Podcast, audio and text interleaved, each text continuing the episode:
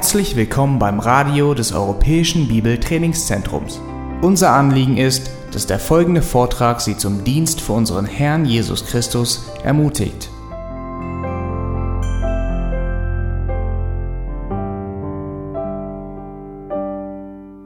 Sind euch in der, wer von euch ist denn in der Seelsorge, in Anführungszeichen, tätig? Wer gibt denn Rat in seiner Gemeinde? Das neunte Gebot heißt, du sollst nicht lügen. Ihr seid alle Seelsorger. Ihr gebt alle ständig Rat. Ständig.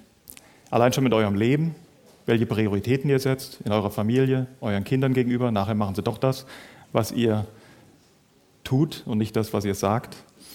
Und wir sind ständig Seelsorger in der Gemeinde. Ständig. Ja, ständig diskutieren wir Fragen, ständig ähm, sind wir Vorbilder ständig? Fragt uns vielleicht auch jemand was und was tun wir? Wir sagen seltenst, es tut mir leid, ich weiß es nicht.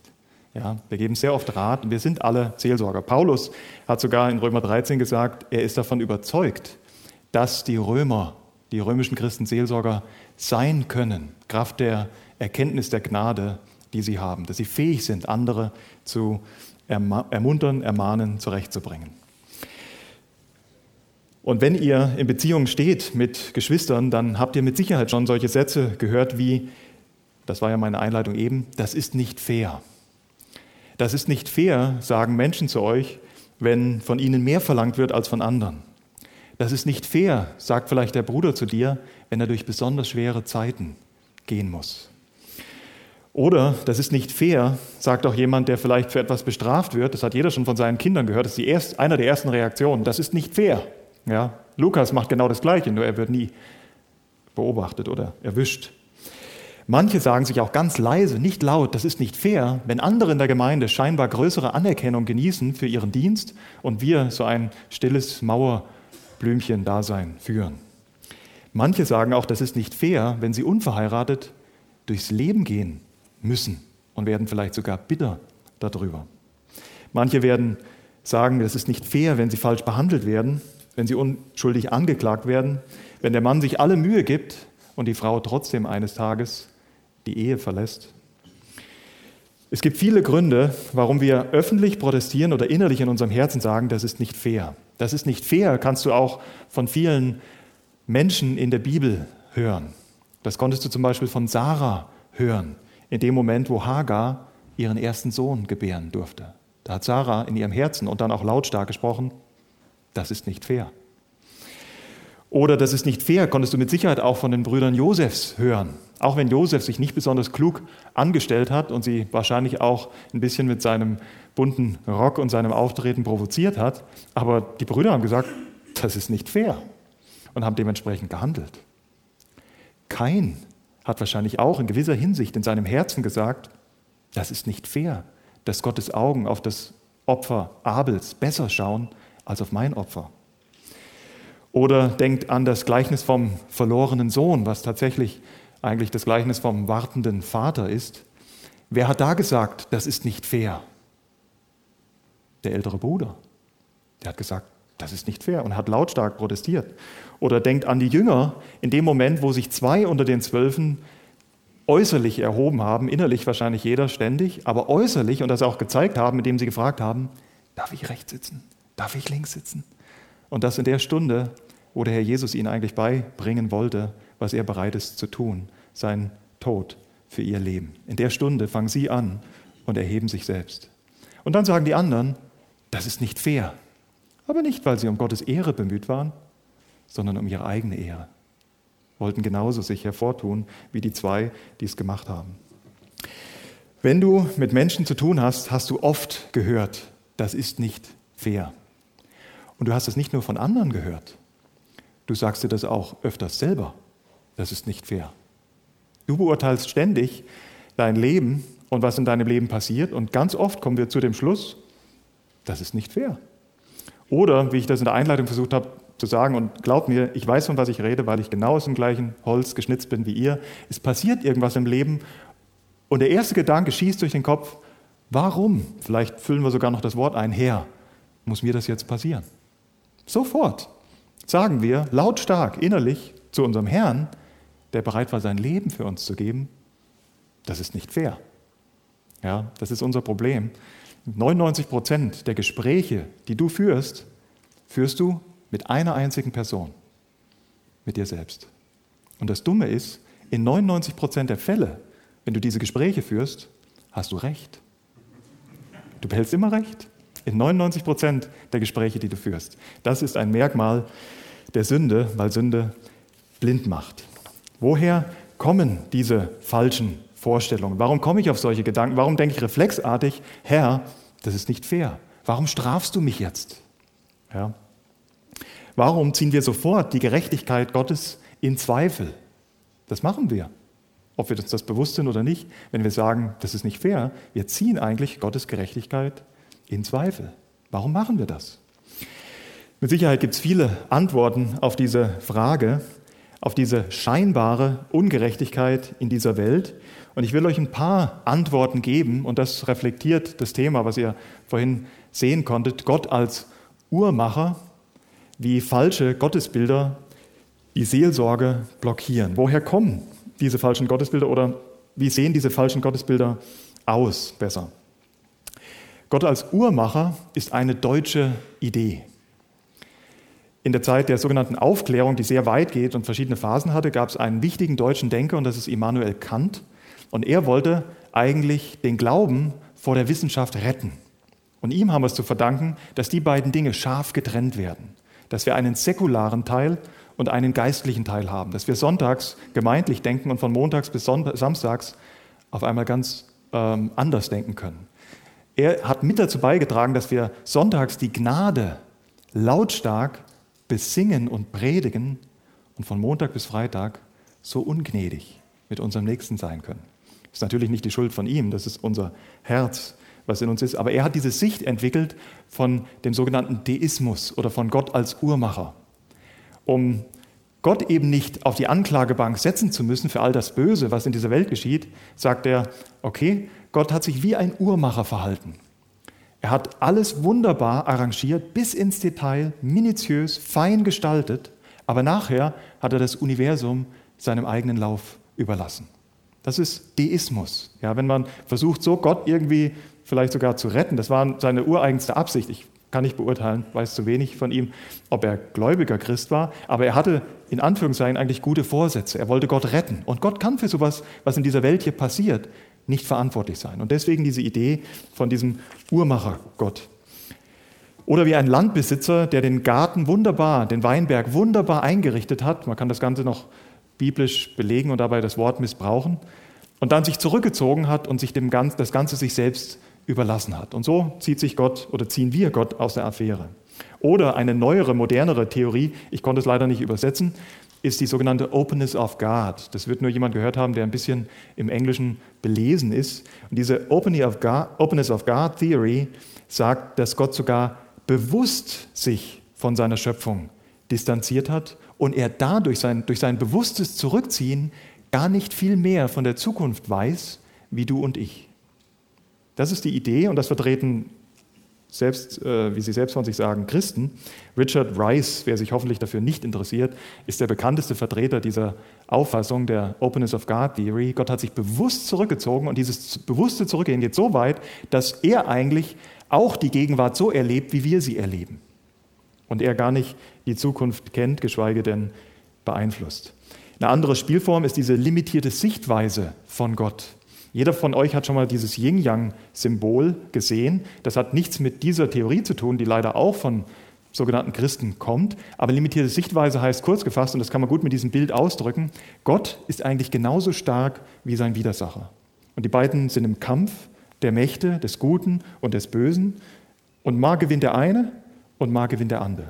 Das ist die limitierte Sichtweise von Gott, die leider auch unter Christen entweder gelehrt, gepredigt wird oder, und das ist viel wichtiger, im Stillen geglaubt wird.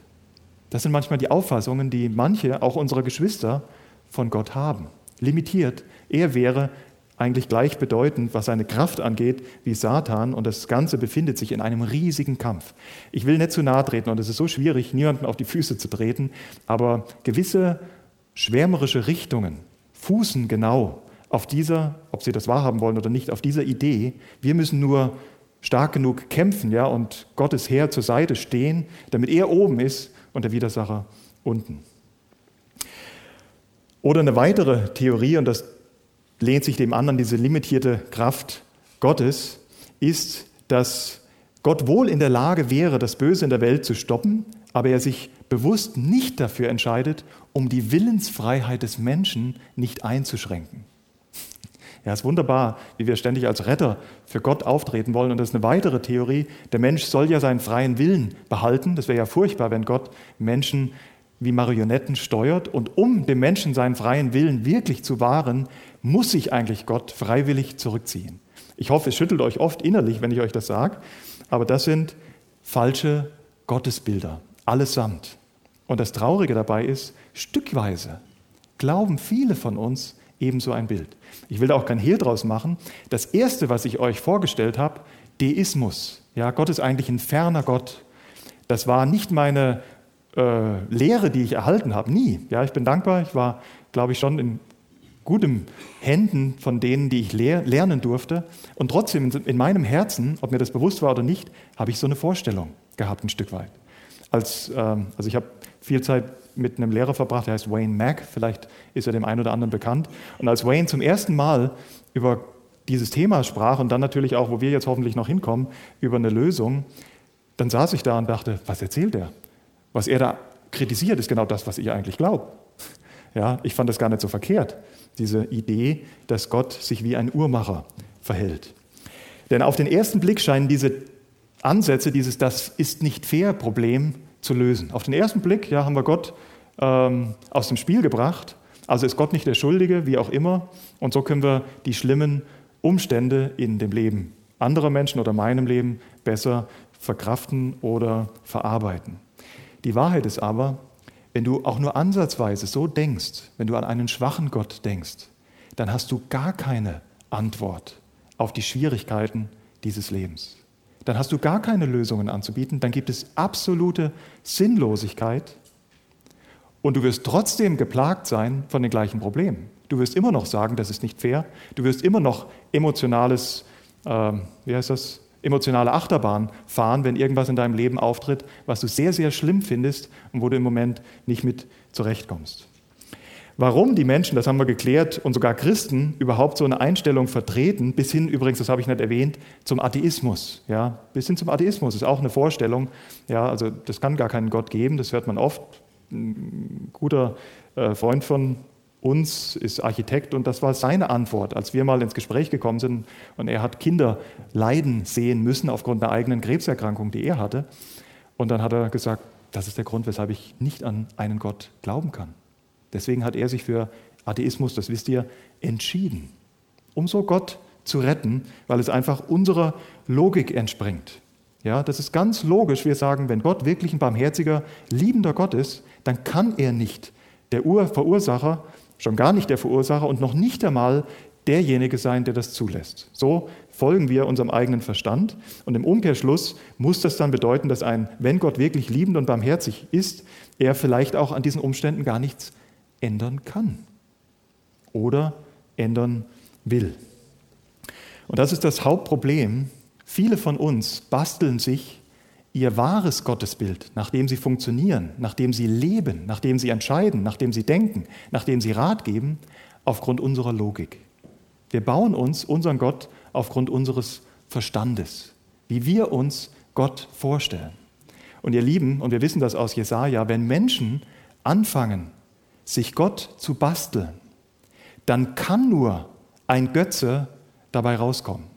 Ja, es tut mir leid, ich habe die Stelle jetzt nicht präsent, aber gute Ausleger von euch wissen, an welche Stelle ich denke. Das sagt letztendlich Jesaja. Was kann denn aus der Hand eines Menschen überhaupt kommen, wenn er sich selbst einen Gott kreiert? Wir denken abfällig über die Asiaten, wenn sie in Bangkok einen Buddha haben, der überdimensional groß ist und ihn anbeten. Ihr Lieben, das wisst ihr, der wahre Götzendienst der findet in unseren Kreisen auch statt, hat viele Bilder und das ist ein Bild wahres, wahren Götzendienstes, wenn ich mir meinen Gott aufgrund meiner Vorstellungskraft zimmere. Und rauskommt ein falscher Gott, ein Götze, zum Beispiel ein Uhrmachergott. Es kann aber auch sein, dass es gar nicht so viel mit Logik zu tun hat, dass du dir viel Gedanken gemacht hast und dich bewusst dafür entschieden hast.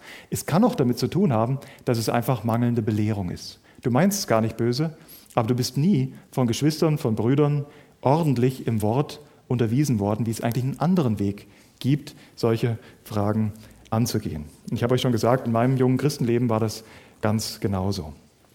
Wir können die Frage, wir haben noch 40 Minuten, wir können die Frage unmöglich behandeln, die wir uns jetzt stellen wollen, wie kann man helfen? Aber wir wollen wenigstens ansatzweise äh, einen Weg aufzeigen, was wichtig ist und nachher auch dieses Zitat nochmal bringen, was am wichtigsten ist, wie wir mit solchen Haltungen in uns oder in anderen umgehen, das ist nicht fair. Vielleicht die Antwort gleich vorweg, es gibt nichts, was dieses falsche Denken und diese falsche Einstellung und die daraus resultierenden Konsequenzen besser behandeln und korrigieren könnte, als eine biblische Wahrheit über die verschiedenen Aspekte vom Wesen Gottes, von den Eigenschaften Gottes, von dem, wie Gott tatsächlich ist. Nur drei Verse dazu. Schlagt bitte Hebräer 1, Vers 3 mit mir auf. In Hebräer 1, Vers 3 heißt es, er, Jesus Christus, der die Ausstrahlung ist seiner Herrlichkeit und Abdruck seines Wesens und alle Dinge durch das Wort seiner Macht trägt. Alle Dinge durch das Wort seiner Macht trägt. Oder auf ähnliche Art und Weise drückt es Kolosse 1 auf. Ihr müsst das wahrscheinlich gar nicht aufschlagen. Die meisten von euch kennen den Vers. Denn in ihm, Jesus Christus, ist alles in den Himmeln, Kolosse 1, Vers 16, und auf der Erde geschaffen worden, das Sichtbare und das Unsichtbare, seines Throne oder Herrschaften oder Gewalten oder Mächte. Alles ist durch ihn und zu ihm hingeschaffen. Er ist vor allem, und jetzt kommt es im Griechischen die Verlaufsform, und alles besteht durch ihn. Der Vers sorgfältig ausgelegt, räumt mit allen Denkansätzen auf, die wir vorher aufgezeigt haben. Er ist das Haupt der Häupter. Er ist der König der Könige. Er ist der Herr der Herren. Er ist vor jeder Gewalt, über jeder Macht. Ja, das räumt mit der limitierten Sichtweise auf. Und alles besteht sogar durch ihn. Alles trägt, er trägt alles, alles lebt durch ihn. Wir haben nicht die Zeit dazu. Wer interessiert sich denn, aber ich will es als Beispiel wenigstens bringen, wer interessiert sich denn für, äh, für Physik oder für Chemie unter euch? Ja? Ihr könnt mir gerne nach dem Vortrag mal erklären, warum Elektronen nicht von einem positiv geladenen Zellkern angezogen werden in der Art, dass das Ganze kollabiert. Ihr könnt mir nachher auch mal erklären, warum Protonen, die positiv geladen sind, und Neutronen sich nicht, die sich eigentlich abstoßen, das habe ich als Kind mit Magneten gerne ausprobiert, den einen Hund, den schwarzen, vor dem weißen hergeschoben mit Magneten, warum der Kern trotzdem stabil ist. Und ihr könnt mir auch nach dem Vortrag mal erklären, warum Elektronen mit so einer, das sind alles nur Modelle, ich weiß das, irrsinnigen Geschwindigkeit um einen Kern rasen, dass sie eine Hülle bilden, sodass die benachbarte Hülle angeblich oder tatsächlich nicht eindringen kann. Erklär mir das. Wo kommt die Energie her? Wo kommt die Kraft her? Die jedes uns bekannte, und es geht mittlerweile vielleicht mit Quarks schon etwas weiter, kleinste Teilchen kennt, wo kommt die Kraft her, die das stabil hält, die das am Laufen hält? Woher? Kolosse 1, Vers 16 sagt, Jesus Christus ist nicht nur der Schöpfer aller Dinge, Jesus Christus ist nicht nur derjenige, zu dem du geschaffen wurdest, für den du geschaffen wurdest. Deinen wahren Lebenssinn findest du nicht nur in Jesus Christus, sondern er ist auch dafür verantwortlich, dass ich leben kann, dass ich atmen kann, dass ich einschlafen kann, was ich nicht selbstständig produzieren kann, dass ich aufwachen darf, was ich nicht selbstständig produzieren kann. Früher waren es zwei Glocken, heute heißt es E51 und kommt von Nokia. Aber tatsächlich ist es der Herr, der mich aufwachen lässt. Dass ich leben darf, dass ich reden darf, ist seine Kraft. Und wenn eines Tages Gericht gehalten wird über diesen ganzen Erdkreis und über das Universum, dann muss nicht groß Energie aufgewandt werden, da bin ich vollkommen überzeugt davon. Dann muss Jesus Christus einfach nur seine Hand wegnehmen. Er muss seine Unterstützung versagen, weil alles besteht kontinuierlich durch ihn. Ihm entgeht nichts, nicht das Kleinste in deinem Leben ist ihm verborgen. Das ist das Bild von einem Vers, was ich als Mensch nicht euch groß genug machen kann, das Jesus Christus zeichnet. Ein einziger Vers. Oder Hiob sagt am Ende, nach dem Plädoyer, was Gott über vier Kapitel dem Hiob bringt, am Ende und zwischendurch auch mal sagt er, ich habe erkannt, dass du alles vermagst und kein Plan für dich unausführbar ist. Oder, das war Hiob 42, Vers 2, oder Psalm 115, Vers 3, unser Gott ist im Himmel, alles, was ihm wohlgefällt, das tut er. Wenn wir es also mit Menschen zu tun haben, die diese Frage stellen, das ist nicht fair, gibt es jetzt ganz viel zu sagen. Viel mehr, als wir das in den paar Minuten machen können. Es ist unmöglich. Und ich bringe hier schon mal den kleinen Werbeblock. Lasst euch zurüsten in guter Seelsorge. Seelsorge ist mehr, als mit Bibelversen um sich zu werfen. Seelsorge ist viel mehr, als jemanden die Keule des Wortes Gottes über das Haupt zu schlagen. Seelsorge muss in der Lage sein, mit den Weinenden zu weinen und mit den Lachenden zu lachen. Seelsorge muss als erstes in der Lage sein, Hoffnung zu geben. Und wir können Hoffnung geben, weil das wahre Problem unser sündiges Herz ist. Für meine Gene wird es keine Veränderung geben. Für meine Krankheiten wird es keine zwingende Besserung geben. Keiner wird gesund sterben. Und auch für meine Umwelt, in der ich lebe, gibt es keine Verheißung, dass Gott das alles mal ändern wird. Aber wenn wirklich das wahre Problem mein gefallenes Herz ist, wenn wirklich das wahre Problem ist, dass ich nicht das Leben lebe, was ich eigentlich leben sollte, wenn Sünde viel mehr ist als nur das Begehen falscher Taten oder das Unterlassen guter Taten, sondern wenn Sünde im Kern ein Leben für mich ist, für meinen Egoismus und nicht für den Schöpfer, wie es eigentlich sein sollte. Alles ist für ihn gemacht. Wenn Sünde wirklich das Problem ist, dann preist den Herrn dafür, dass es Sünde ist, weil dann gibt es Hoffnung. Für Sünde ist Jesus Christus gestorben. Die Schuld der Sünde hat Jesus Christus in der Vergangenheit getilgt. Die Gegenwart der Sünde hat Jesus Christus für die Zukunft ein für alle Mal ausradiert. Und die Gegenwart der Sünde will auch Jesus Christus jetzt Hilfestellung geben, dass wir unser Denken verändern. Versteht ihr, wie es Benedikt vor ein paar Stunden hier gesagt hat? Die Wahrheit, das Licht liegt nicht in uns. Unser Problem ist, dass wir so stolz sind und so überzeugt sind, wir könnten uns unseren Gott zimmern. Und wir schaffen uns Gottesbilder. Und die wahre Behandlung, die wahre Kur ist, dass wir uns belehren lassen, wie Gott wirklich ist. Dass wir unser Gottesbild von ihm zimmern lassen, von seiner Wahrheit. Und es gibt extern nur eine einzige Quelle, wo ich hingehen kann und mich unfehlbar, ohne Fehler belehren lassen kann, wie Gott wirklich, darf ich jetzt sagen, tickt, wie er wirklich operiert in dieser Welt. Und das ist sein Wort. In seinem Wort, in seinem Brief an uns stellt er sich uns vor.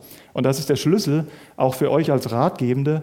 Wir müssen es schaffen, im Gebet und im Beistand, dass Menschen sich wieder zu der Quelle hinwenden, die sie an irgendeinem Punkt in ihrem Leben verlassen haben.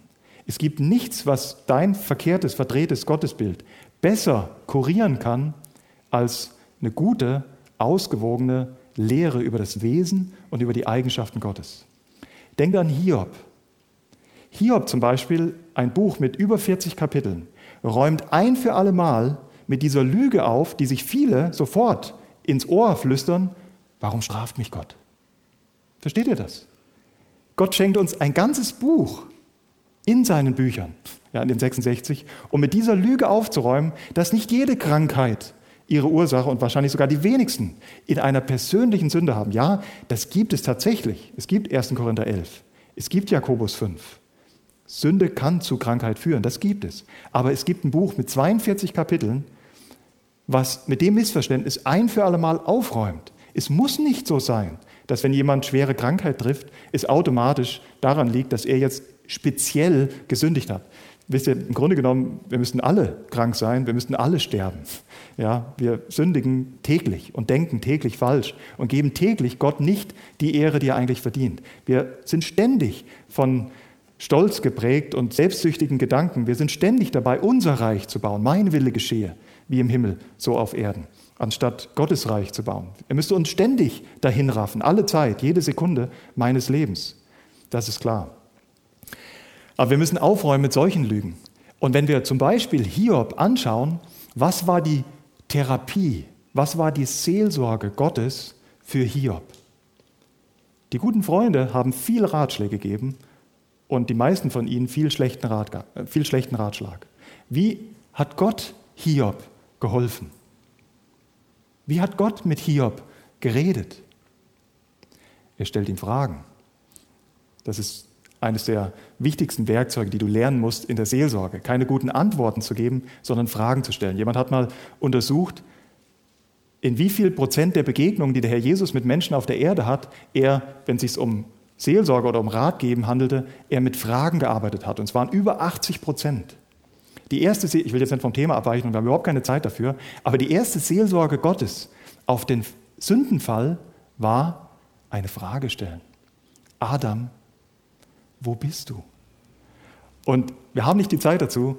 Die Frage ist, das erlaubt mir jetzt zu sagen, genial. Natürlich ist das alles genial, was von Gott kommt, aber wenn ich kleiner Wurm das verstehen darf, dann ist die Frage genial. Der, der seine ureigenste Bestimmung darin hat, in Gemeinschaft mit Gott zu leben, für ihn zu leben, ein Fingerzeig, wie diese leider künstlichen Blumen, ein Fingerzeig auf die Herrlichkeit Gottes zu sein, dieser Adam hat jetzt Angst vor dem Objekt seiner Freude. Der hat Angst vor dem Herrn, für den er geschaffen wurde und versteckt sich. Seht ihr, wie genial diese Frage ist? Adam, wo bist du? Hervorragend. Ihr versteht mich jetzt richtig. Ich sage das wirklich als Wurm nach oben, weil ich es verstehen darf. Hervorragend. Genau das Problem. Kein, ja, und das ist leider ein trauriges Beispiel dafür, dass nicht jede Seelsorge erfolgreich sein muss. Kein hat keinen geringeren Seelsorger gehabt als Gott selbst. Und Gott stellt ihm die perfekte Frage. Warum ist dein Angesicht so betrübt? Warum ist dein Angesicht so gesenkt? Oder der Psychotherapeut würde heute leider nicht, aber er würde die Worte gebrauchen, warum bist du so depressiv? Warum? Und er führt keinen zur Wurzel seines Problems, weil er gesagt hat, das ist nicht fair, weil er sein Reich nach seinen Maßstäben bauen wollte. Und wir wissen, wir sind zur Verherrlichung Gottes geschaffen und der Kern davon ist, nach seinen Maßstäben zu laufen. Und das wollte er nicht. Aber, und das soll kein Trost sein, nicht jede Seelsorge ist erfolgreich. Die Seelsorge des Allmächtigen an Kain war nicht erfolgreich, aber es war die richtige Seelsorge. Die Seelsorge an Hiob, und jetzt kommen wir zurück, jetzt schließt sich der Kreis, die war erfolgreich. Mit was hat Gott Hiob konfrontiert? Ihr wisst das, ihr wollt es nur nicht laut sagen. Was ist die einer der Fragen, nicht die erste Frage, da müsstet ihr es jetzt sehen, aber was sind die Fragen, die Gott stellt? Ja, wer bist du? Indirekt, genau. So schöne Fragen. Hervorragend. Wo warst du, als ich den Erdkreis gegründet habe? Wo warst du, als ich dem Meer gesagt habe, bis hierhin und nicht weiter?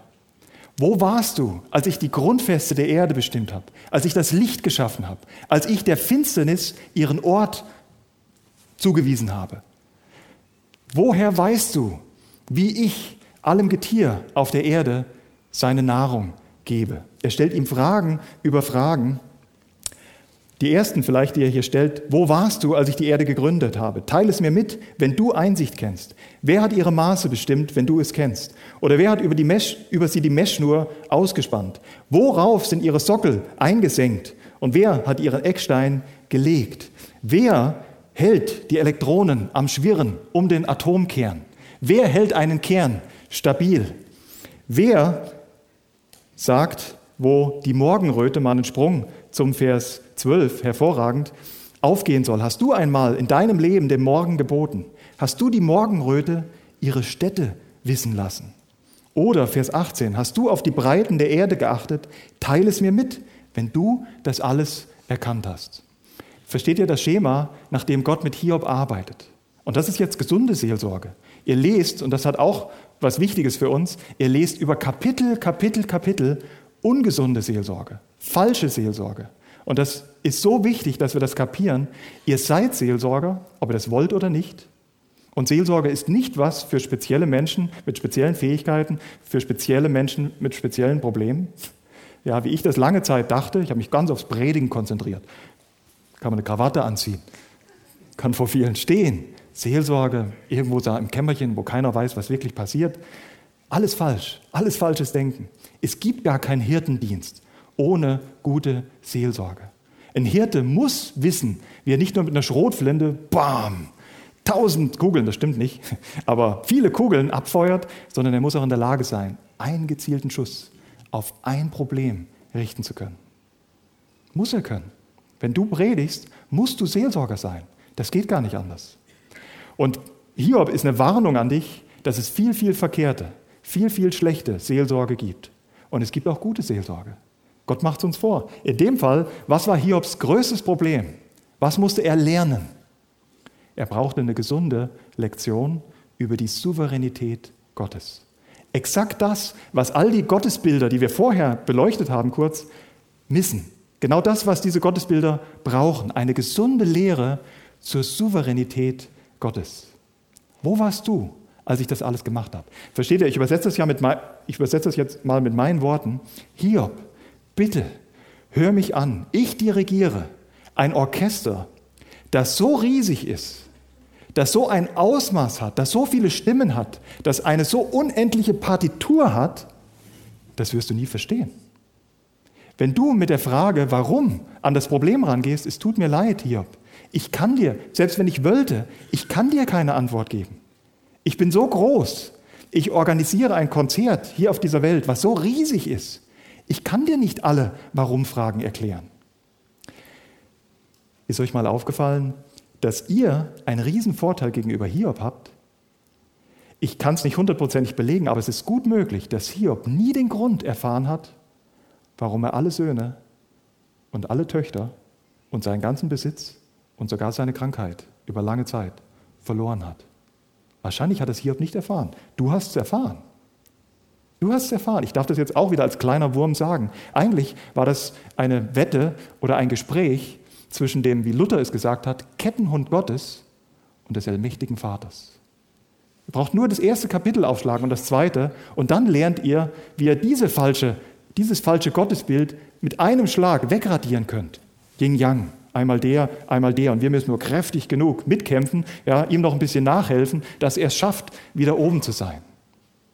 Satan ist wirklich ein guter Ausdruck. Luther war manchmal ein bisschen heftig, aber das ist ein guter Ausdruck. Er ist der Kettenhund.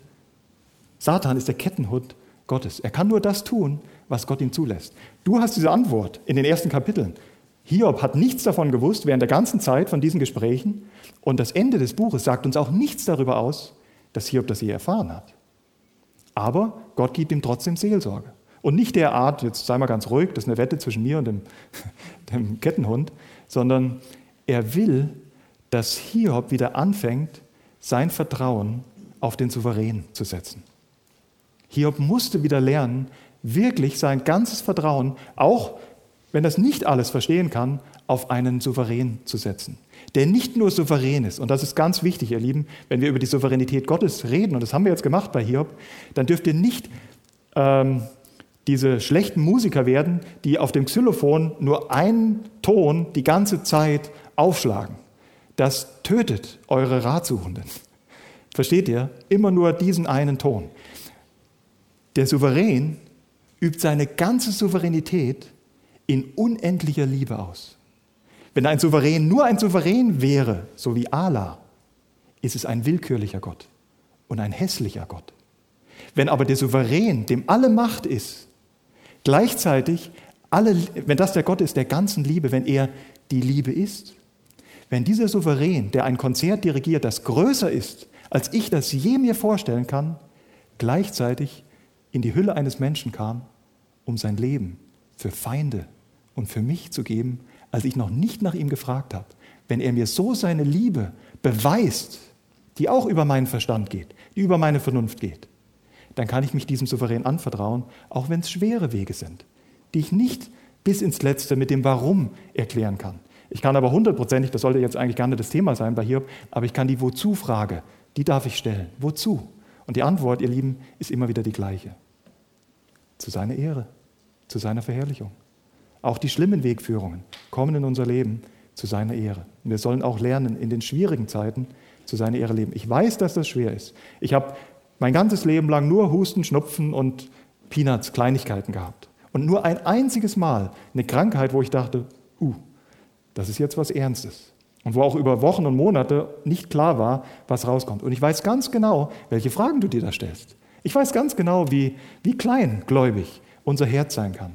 Aber schau nicht darauf, schau auf die Lösung, die Gott dir anbietet. Die beste Lösung ist, an den Gott zu glauben, nicht den wir uns durch unsere Umstände zimmern, sondern den sein unfehlbares Wort uns vorstellt. Und wir müssen lernen, das war dieses Zitat, was so schwierig ist, unsere Umstände durch die Eigenschaften Gottes zu beäugen.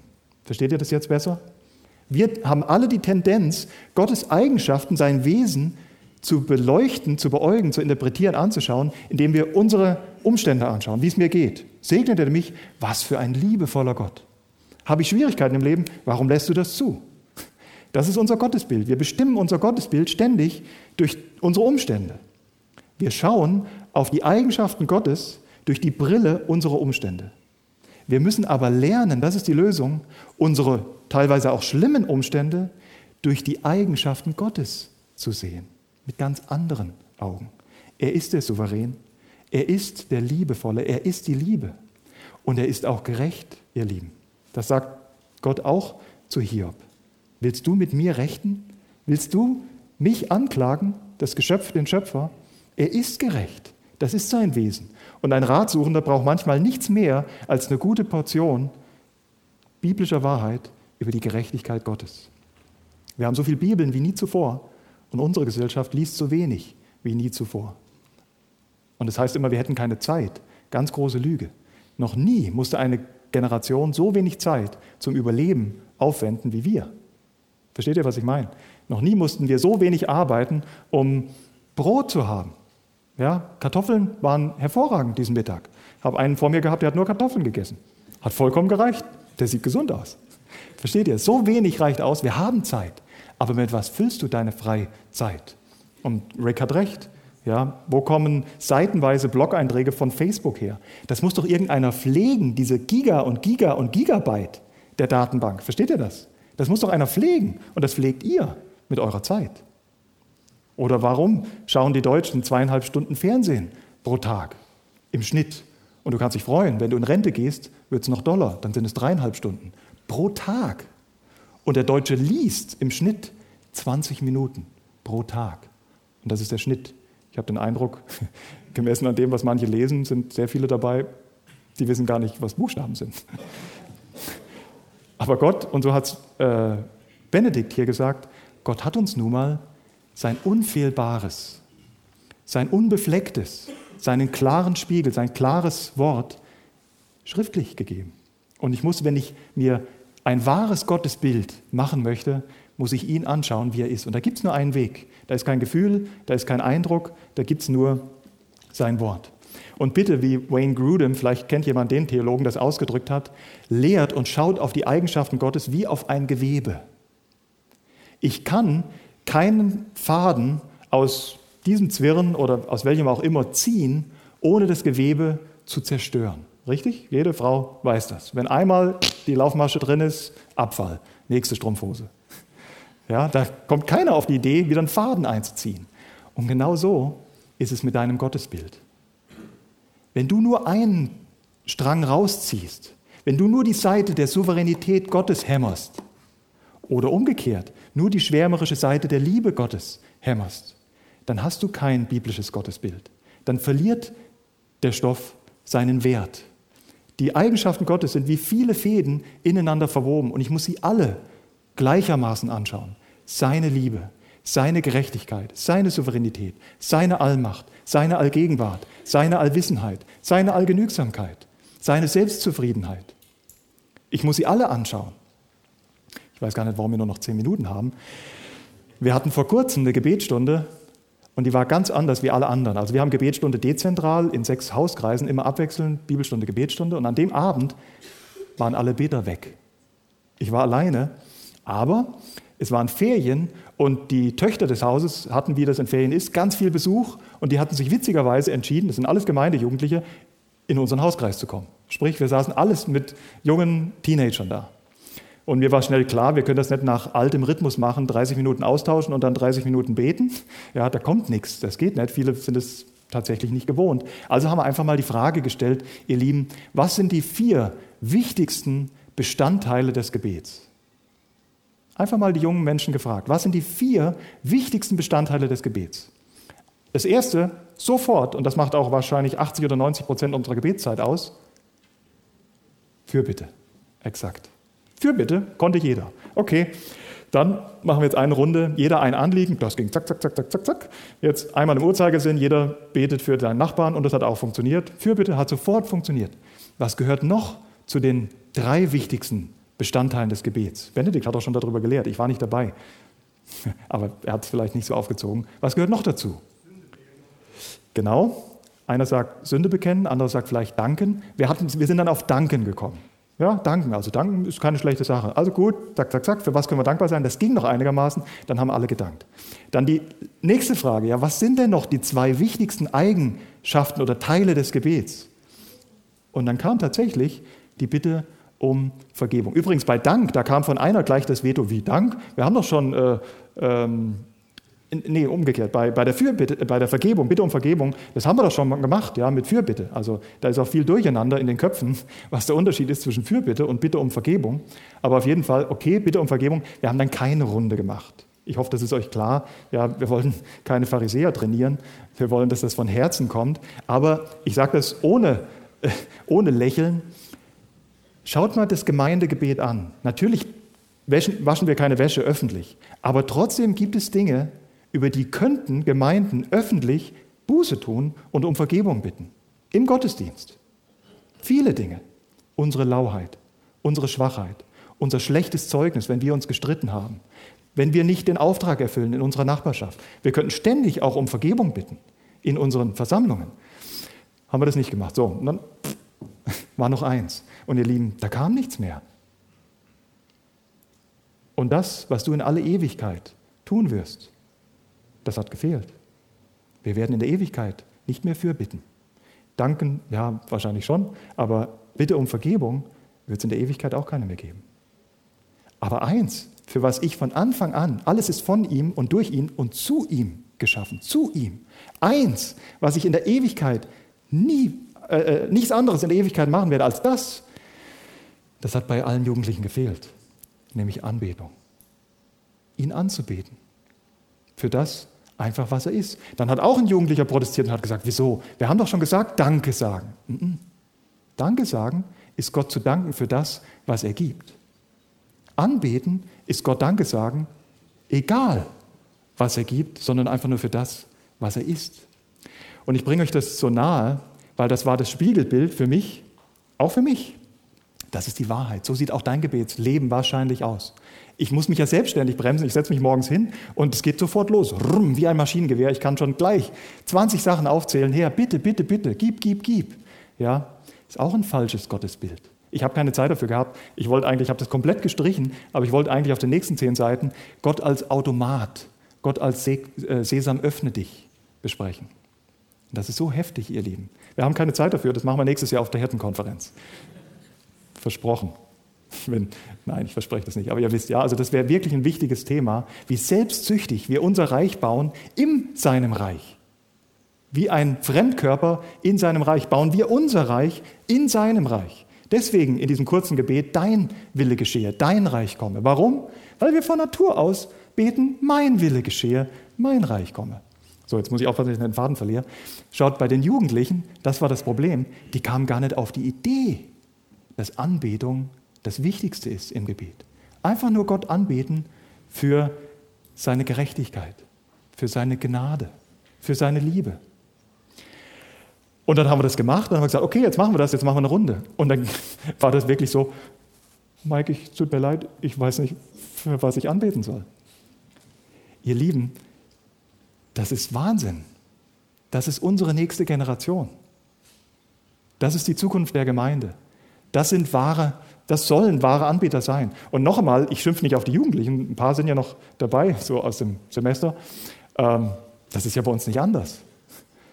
Ja, gib, gib, gib ist unser Gebet, aber wir beten nicht an. Und versteht ihr, dass wahrscheinlich auch wir ein falsches Gottesbild haben? Das reflektiert mein Gottesbild, unter anderem mein Gebetsleben. Wenn ich für nichts dankbar sein kann, was er ist, dann hat das wahrscheinlich damit zu tun, dass ich mich gar nicht damit beschäftige. Dein Gottesbild ist wie der Fensterladen und wie die massive Eichentür vor dem Haus deines Lebens, wenn die Stürme kommen. Und wisst ihr, wie schwer es ist, die Fensterläden zu verriegeln, wenn der Sturm schon am Toben ist? Wenn der Orkan schon über den, dein Leben fegt und du versuchst jetzt irgendwie noch das Haus dicht zu kriegen? Wisst ihr, wie wichtig das ist, auch ihr als Ausleger, als Prediger, dass ihr Gott wirklich seine Eigenschaften auf den Leuchter stellt. Ja, wir Menschen sind auch wichtig, aber wir sind Beiprodukt. Es geht um ihn, es geht um seine Größe. Ich muss mich für ihn begeistern können. Psalm, 144, Psalm 145 hat zwar Rick nicht zitiert, aber das ist genau das, was er euch gesagt hat mit 5. Mose 6. Das ist deine Aufgabe als Vater. Eine Generation verkündigt der anderen, der nächsten Generation, die Herrlichkeit, die Großtaten Gottes. Wenn du nicht für Gott begeistert bist, kannst du deinen Nächsten und dein Kind, dein Sohn, deine Tochter ist dein Nächster, nicht für Gott begeistern. Sie sind gar nicht das Problem. Sie sind die Jugendlichen wahrscheinlich ein Spiegelbild für das, was bei uns in der Gemeinde tatsächlich von sich geht. Eine ständige Feier unserer Bedürfnisse, meines Lebens, meiner Nöte. Und da passt der Herr Jesus hervorragend rein. Ich kann da nicht reingehen in das Thema, aber versteht ihr, viele sind nach dem Muster in das Reich reingegangen. Da ist der Himmel, da ist die Hölle, die Eintrittskarte in den Himmel heißt Jesus dann nehmen wir doch Jesus an. Das war jetzt sehr hart, ich weiß. Aber versteht ihr, wir packen die Leute von Anfang an bei ihren selbstsüchtigen Motiven. Bei ihrer Selbstsucht von Anfang an in der Evangelisation. Du willst ins Reich der Herrlichkeit, dir soll es gut gehen, ewig, bitteschön. Die Eintrittskarte, leider ist das die reduzierte Verkündigung. Wir schimpfen auf sogenannte bedürfnisorientierte Verkündigung und besucherfreundliche Gemeinden. Wir machen das. Wir machen das. Wir verkündigen oft so das Evangelium. Wir fangen bei uns an. Was dient mir? Was nutzt mir? Viele sind auf dem Weg ins Reich reingekommen und kein Wunder, laufen sie weiter nach diesem Programm. Was nützt mir? Da ist die Gebetsstunde eigentlich uninteressant. Bibelstunde, ja, deswegen gehen wir mal hin. Ja? deswegen sind es dann 20 in der Bibelstunde und zwei in der Gebetsstunde. Was nützt mir? So bin ich ins Reich reingekommen. Wir müssen bei dem anfangen, der der Anfang ist. Wir müssen bei ihm anfangen. Stellt euch mal vor, wir würden es wagen, ist überhaupt nicht mein Thema, aber stellt euch mal, es passt zum Thema, stellt euch mal vor, wir würden uns wagen, in der Evangelisation von Gottes Wesen zu sprechen. Einfach nur mal von ihm. Was es heißt, dass wir einen gerechten Gott vor uns haben. Ja, ich habe übrigens auch Zorn vergessen bei seinen Eigenschaften und Eifersucht, was seine Eigenschaften sind. Stellt euch mal vor, wir würden bei Gott anfangen. Stellt euch mal vor, wir würden beim Schöpfer anfangen und diese, diesen Freimut besitzen und sagen, jawohl, er ist der Schöpfer allen Dinges. Wir versuchen ja irgendwie noch ein Evangelium zu verpacken, wo er gar nicht mehr der Ursprung aller Dinge ist. Ja, wie soll ich mich denn vor einem bekehren, vor dem ich gar nicht verantwortlich bin, der mich gar nicht geschaffen hat? Konntet ihr so schnell noch folgen? ja. Stellt euch mal vor, wir machen das. Stellt euch mal vor, wir fangen bei ihm an. Früher, die Evangelisation ging über 14 Tage und die Evangelisten haben von ihm geredet. Und wisst ihr, was passiert ist? Die Menschen haben langsam Licht gekriegt. Ganz langsam hat sich der Vorhang gelichtet und da kamen Strahlen der Herrlichkeit seiner Eigenschaften durch. Und in diesen Strahlen konnten sie sich selbst erkennen. Eines der wichtigsten theologischen Werke hat über 1000 Seiten. Und wenn sich jemand unter euch Calvinist nennt, dann hat er das gelesen. Die Institutio, die Lehre von der rechten Religion.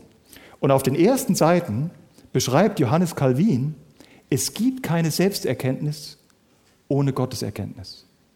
Es gibt gar keine Erkenntnis meiner selbst, ohne dass ich nicht ihn vorher erkenne. Die ersten fünf Kapitel haut Jesaja so richtig auf sein Volk. Die ersten fünf Kapitel haut Jesaja so richtig auf sein Volk. Im sechsten Kapitel zieht Gott den Vorhang.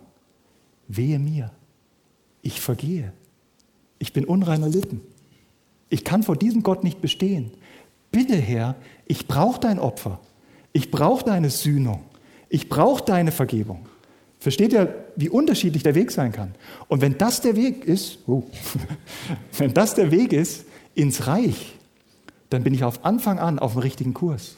Dann dreht sich mein Leben um das Zentrum. Dann habe ich nicht Gott eingereiht in vielleicht viele andere Götter, die mir dienen, sondern dann habe ich gemerkt, Mensch, ich bin ja der Mond, ich drehe mich um die Erde. Oder ich bin ja nur die Erde, ich drehe mich ja um die Sonne. Da ist die Quelle. Den muss ich anbeten. Das ist der Sinn meines Lebens. Ihr Lieben, macht das, macht den Test, bitte, macht das. Nehmt euch einen Jugendlichen in eurer Gemeinde und fragt diese erste Frage des Westminster Katechismus. Was ist der Sinn deines Lebens? Und wie viele antworten dran, sich wirklich um Gott zu drehen, Gott zu kennen und sich an ihm zu erfreuen ein Leben lang. Wer kann das wirklich beantworten? Und wer lebt das dann wirklich? Wir haben den letzten Punkt. Ich bin mir ist befohlen worden, pünktlich aufzuhören. Und es ist jetzt ziemlich pünktlich. Ähm, den letzten Punkt haben wir leider überhaupt nicht angepackt, weil es geht nicht nur, aber vielleicht nur so skizzieren, wenn ihr noch Sitzfleisch habt, wir wären ja beinahe im Speisesaal gelandet und deswegen hätten wir pünktlich schließen müssen, weil dann hätten sie uns gleich rausgefegt, um vorzubereiten für heute Abend. Aber wir sind ja nicht im Speisesaal gelandet, deswegen überziehen wir jetzt ein kleines bisschen. Nur die Zusammenfassung, weil ich weiß, manche von euch sitzen jetzt hier und sagen, eigentlich weiß ich das doch. Eigentlich habe ich schon mal gehört, dass Gott souverän ist. Und eigentlich müsste ich doch auch wissen, dass Gott die Liebe ist und dass er gerecht ist und dass er weise ist, dass er keine Fehler macht, dass er allgegenwärtig ist, dass er allgenügsam ist, dass er alles weiß. Ja, das kann sein. Und das ist jetzt die turboschnelle Zusammenfassung und ich weiß nicht, ob ihr das fassen könnt. In euren Köpfen gibt es zwei Theologien. Das mache ich jetzt, ja, das erzähle ich euch jetzt, das gibt keinen Vers zu. Die eine nennen wir mal Formaltheologie und die andere nennen wir die Funktionaltheologie. Theologie. Die Formaltheologie ist die Theologie, die du kennst. Die Formaltheologie ist die, die du predigst. Die Formaltheologie ist die, über die du dich streitest. Die Formaltheologie ist die, die du verteidigst manchmal. Die Formaltheologie ist das, was du diskutierst. Das ist die Formaltheologie. Aber dann gibt es noch einen anderen Topf. Und das ist die Real- oder die Funktionaltheologie. Und das ist das Wissen um Gott, was wirklich Einfluss auf dein Leben hat. Versteht ihr das? So wie bei Englisch. Es gibt ein aktives und ein passives Englisch. Ja, das Aktive ist das, was ich sprechen kann, und das Passive ist das, was ich verstehen kann. Mein passives Englisch ist riesengroß. Deswegen können manche auch gut übersetzen. Aber ihr aktives Englisch ist manchmal total primitiv. Es, gibt Französ es gab französische Kriegsgefangene, die kamen zurück, die konnten alles verstehen, alles. Oder vielleicht auch russische Kriegsgefangene, und konnten kein Wort reden. Und so ist es auch in unserem Herzen. Wir haben eine riesige Formaltheologie. Aber die größte Schwachheit von uns sogenannten Bibeltreuen ist, dass unsere Funktionaltheologie so mickrig klein ist. Wir leben kaum danach. Überleg doch mal, wenn Gott wirklich allgegenwärtig ist, wenn er wirklich überall, jederzeit, zur gleichen Zeit ist, hundertprozentig, wie ist das denn dann wenn du vor deinem PC sitzt und oben www. Punkt, Punkt, Punkt eingibst? Oder wie ist das dann, wenn du mit der Maus irgendwo hinklickst? Ihr Brüder. Gott ist allgegenwärtig. Der Herr Jesus Christus, der sein Leben am Kreuz für diesen Dreck gegeben hat, sitzt neben dir und schaut wirklich über die Schulter. Das ist deine Funktionaltheologie. Oder du Schwester, wie ist das im Gespräch mit deiner anderen Schwester? wo du nur Gebetsanliegen austauscht. Ja, als Gebetsanliegen verbrämte Dinge. Ich muss ja auch mal auf die Schwestern ein bisschen hauen, wenn ich jetzt so auf die Brüder draufgehauen habe. Ist Gott wirklich allwissend? Der Anfang von Weisheit, und so schließen wir jetzt, wir schließen ein bisschen woanders, wo ich gedacht habe, dass wir rauskommen. Der Anfang von Weisheit, sagt Salomon seinem Sohn Rehabeam in Sprüche 1, Vers 7. Der Anfang von Weisheit ist Gott zu fürchten. Die meisten von uns haben keine Funktionaltheologie davon, was es heißt, Gott zu fürchten. Du kannst die tollen, tollsten Definitionen aufsagen zu Gottesfurcht. Aber ihr Lieben, die einfachste Definition von Gottesfurcht heißt, mit Gott rechnen. Mit Gott rechnen, dass er da ist. Mit Gott rechnen, dass er dir über die Schulter schaut. Mit Gott rechnen, und das ist ja noch extremer, nicht nur, dass er dir über die Schulter schaut in den Kasten, mit Gott rechnen, dass er 99 Prozent deiner Gespräche exakt verfolgt und kennt. Verstehst du? Das ist Funktionaltheologie. Wirklich ernst machen und für diesen Gott leben, der dich durch und durch kennt. Wirklich ehrlich werden. Wir wollten eigentlich, das hat nicht geklappt von der Zeit her, wir wollten uns noch Titus anschauen. Der Mann im Keller. Ähm, wie? Prüfendes Lesen? Tim Kelly. Tim Kelly, hervorragend. Ist zu schade, dass ihr, ich weiß nicht, macht ihr das jetzt auch gerade, dass ihr hier sitzt, weil das ist ganz wichtig, was er weitergibt. Prüfendes Lesen. Und wenn ihr den, Timot, den Titusbrief, habe ich eben Timotheus gesagt, wenn ihr den Titusbrief prüfend lest, dann werdet ihr x-mal das Wort gesund lesen. Ich war total überrascht, als ich das das erste Mal entdecken durfte. Das stärkt übrigens wirklich deine Gemeinschaft und deine Liebe zum Herrn über sein Wort, wenn du ihn besser begreifst. Und da steht jedes Mal gesund, gesund, gesund. Also musste ich mir doch die Frage stellen, hm, wenn so viel von Gesundheit die Rede ist, dass wir gesund sein sollen, wahrscheinlich sind wir krank. Aber wie sind wir denn krank? Ja, ich habe die Zahl vergessen, ich habe mir das auch aufgeschrieben, Milliarden. Ich glaube, jetzt erzähle ich wahrscheinlich einen Unsinn, aber ich kann auch nachgucken. Wir Deutschen geben, hm, ich finde so schnell nicht. Milliarden, ich glaube 17 Milliarden oder was auch immer, also eine riesige Zahl, die ihr euch eh nicht merken könnt, für unsere Gesundheit aus. Alles für die äußere Gesundheit, nur für den Körper. Paulus spricht dem Titus von einer ganz anderen Gesundheit, nämlich von dieser inneren Gesundheit des inneren Menschen. Und ich löse ihr löst das jetzt selber auf. Lest mal Vers 16 von Kapitel 1 und dann den Vers 1 und 2 von Kapitel 2. Im Vers 16 zeigt er dir, was ein kranker Mensch ist der viel redet äußerlich, viel weiß, unsere Funktionaltheologie, aber überhaupt nicht danach lebt. Dieser große Abstand zwischen Fun von, von Theorie und praktisch, von Funktionaltheologie und von Formaltheologie, das ist geistliche Krankheit mit den Worten von Paulus. Und davor warnt Paulus seinen Titus, dass er auch die Geschwister ermahnen soll, seid bitte nicht geistlich krank. Systematik ist ganz wichtig. Biblische Theologie ist ganz wichtig. Es braucht den Unterbau, es braucht das Fundament. Aber zu was, und jetzt schließe ich wirklich, zu was ist die ganze Lehre gegeben? Nicht damit wir Brüder geistliche Gedankenspielchen treiben, was denn der Herr Jesus als nächstes in der, Escher, in der, äh, in der Eschatologie machen muss. Wir sind nicht die Programmveranstalter des Herrn Jesus, was er in der Endzeit als nächstes machen muss. Aber darüber diskutieren wir liebend gerne. Versteht ihr das? Aber dafür sind wir gar nicht da. Wir sollen sein Begrüßungskomitee sein, nicht sein Planungskomitee. Wir sollen vorbereitet sein, damit rechnen, dass er kommt und uns freuen, wenn er kommt. Siehe, ich komme bald. Das ist mein Appell und das ist ein Thema der biblischen Seelsorge. Ihr müsst gesund werden. Eure Ratsuchenden müssen gesund werden. Formal Theologie muss funktional Theologie werden. Alle Schrift ist von Gott eingegeben und ist nützlich, aber nicht zum Streit unter den Brüdern, was nur orthodoxes Christentum ist, sondern alle Schrift ist nützlich und eingegeben. Zu was? Zur Lehre, ja, das ist der Anfang, brauchen wir. Systematik, biblische Theologie muss sein, aber das ist nur der Anfang. Wir machen fast alles daraus.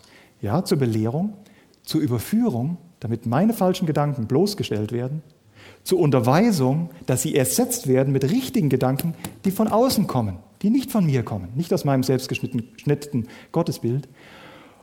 Und das Wort Gottes ist sogar fähig, mich dauerhaft auf diesem richtigen Kurs zu halten, die mich dann unterweisen. Belehren, Spot an, überführen, wo ich falsch liege, zurechtbringen auf den richtigen Weg und auf, auf dem richtigen Weg halten. Das sind vier wesentliche Teile biblischer Seelsorge. Und wenn ich das lerne, in meinem Leben anzuwenden und auch anderen wichtig und lieb und teuer zu machen, wisst ihr, was sie dann sind? dann sind sie in Gottes Augen gerecht zu jedem guten Werk, völlig zugerüstet. Und das größte Werk ist ein Leben zu seiner Verherrlichung. Ihn aufs, auf den Ständer stellen, auf, auf die Bühne stellen, ihn groß rauskommen zu lassen, in allen Lebenslagen. Ob das in Krankheit ist oder in Gesundheit, ob das in der Arbeit ist oder zu Hause, ob das in der Gemeinde morgens ist oder abends in der Gemeindestunde. Morgens singen wir Lieder der Gnade, abends rasieren wir uns gegenseitig richtig ja, den Mund äh, oder, oder fahren uns über den Mund ja, und rasieren uns die Hälse. In allen Lebenslagen soll ich was zu seiner Ehre sein. Und dazu ist das Wort Gottes wirklich bestimmt. Und dazu ist auch biblische Seelsorge bestimmt. Biblische Seelsorge hat kein anderes Ziel als das, was Prediger und gute Väter und gute Mütter in Christus haben. Andere, die nachkommen, zu helfen, den Fingerzeig auf Christus, auf Gott zu sein ihnen zu helfen, ein Leben zu leben zu seiner Verherrlichung. Seelsorge will viel mehr als Probleme lösen. Das wäre wieder total egoistisch. Nur ich will meine Probleme lösen. Seelsorge will genau das, was unser Auftrag ist. Menschen helfen, ein Leben zu Gottes Ehre zu leben.